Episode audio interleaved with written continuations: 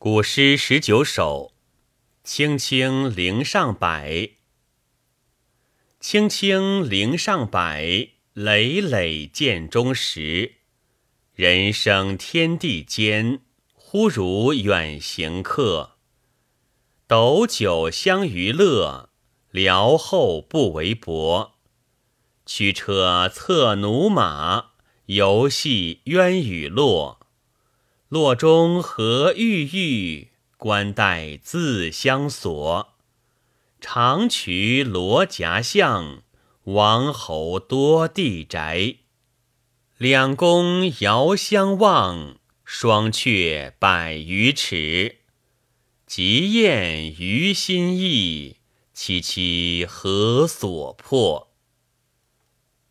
这首诗与古诗中的另一首。驱车上东门，在感慨生命短促这一点上有共同性，但艺术构思和形象蕴含却很不相同。驱车上东门的主人公望北邙而生哀，想到的只是生和未死之前的生活享受。这首诗的主人公由京城而兴叹。想到的不只是死和未死之时的吃好穿好。开头四句接连运用有形有色有声有动作的事物做反衬做比喻，把生命短促这样一个相当抽象的意思讲得很有实感，很带激情。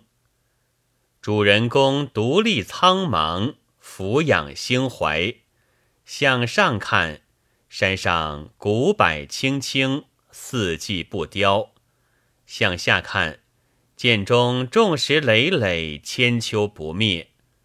头顶的天，脚底的地，当然更其永恒；而生于天地之间的人呢，却像出远门的旅人那样。匆匆忙忙跑回家去。文选李善注引狮子列子是远行客。人生于天地之间，寄也。寄者故归。死人为归人，则生人为行人。古诗中如“人生寄一世”“人生忽如寄”等。都是不久即归的意思。第五句以下，写主人公因感于生命短促而及时行乐。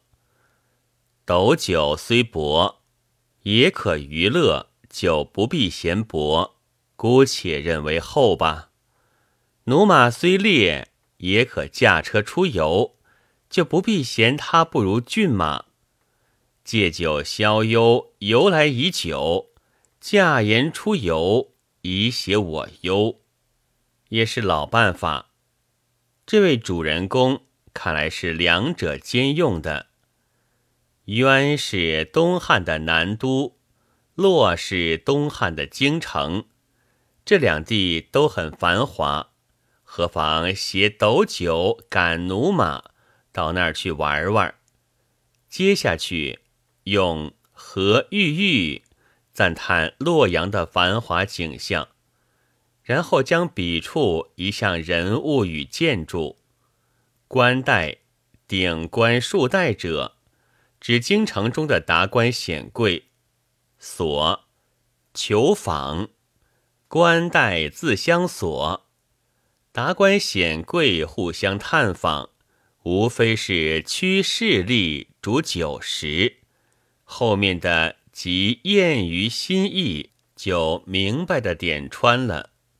长渠夹巷，王侯地宅，两宫双阙，都不过是冠带自相锁，即艳于心意的场所。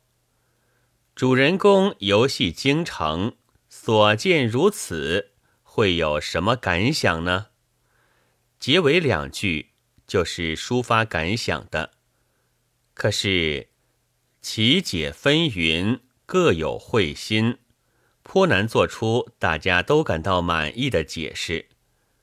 有代表性的奇解是这样的：一云，结尾两句是指主人公，即宴句乘斗酒四句而来，写主人公享乐；一云，结尾两句都指官待者，是说那些住在地宅宫阙的人。本可以极厌于心，为什么反倒凄凄忧惧？有什么迫不得已的原因呢？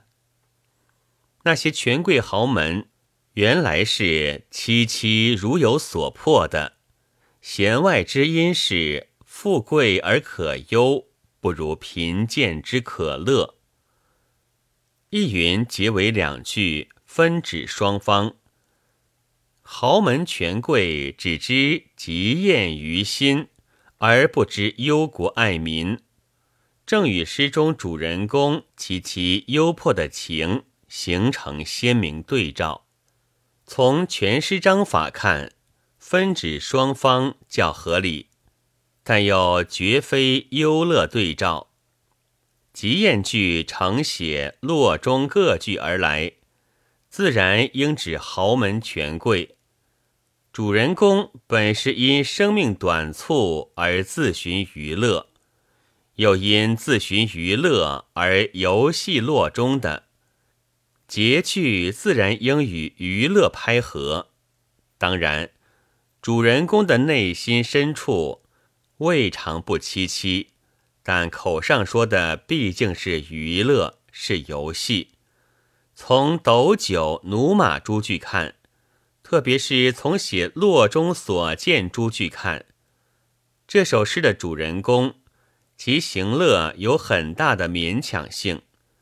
与其说是行乐，不如说是借行乐以消忧。而忧的原因，也不仅是生命短促，生当乱世，他不能不厌乱忧时。然而到京城去看看。从王侯地宅直到两宫，都一味寻欢作乐、醉生梦死，全无忧国忧民之意。自己无权无势，又能有什么作为？还是斗酒娱乐、游戏人间吧。凄凄何所迫？即何所迫而凄凄？用现代汉语说便是：有什么迫使我凄凄不乐呢？改成肯定语气，即没有什么使我凄凄不乐。全诗内涵本来相当深广，用这样一个反结句作结，更其余味无穷。本文作者霍松林朗读，白云出岫。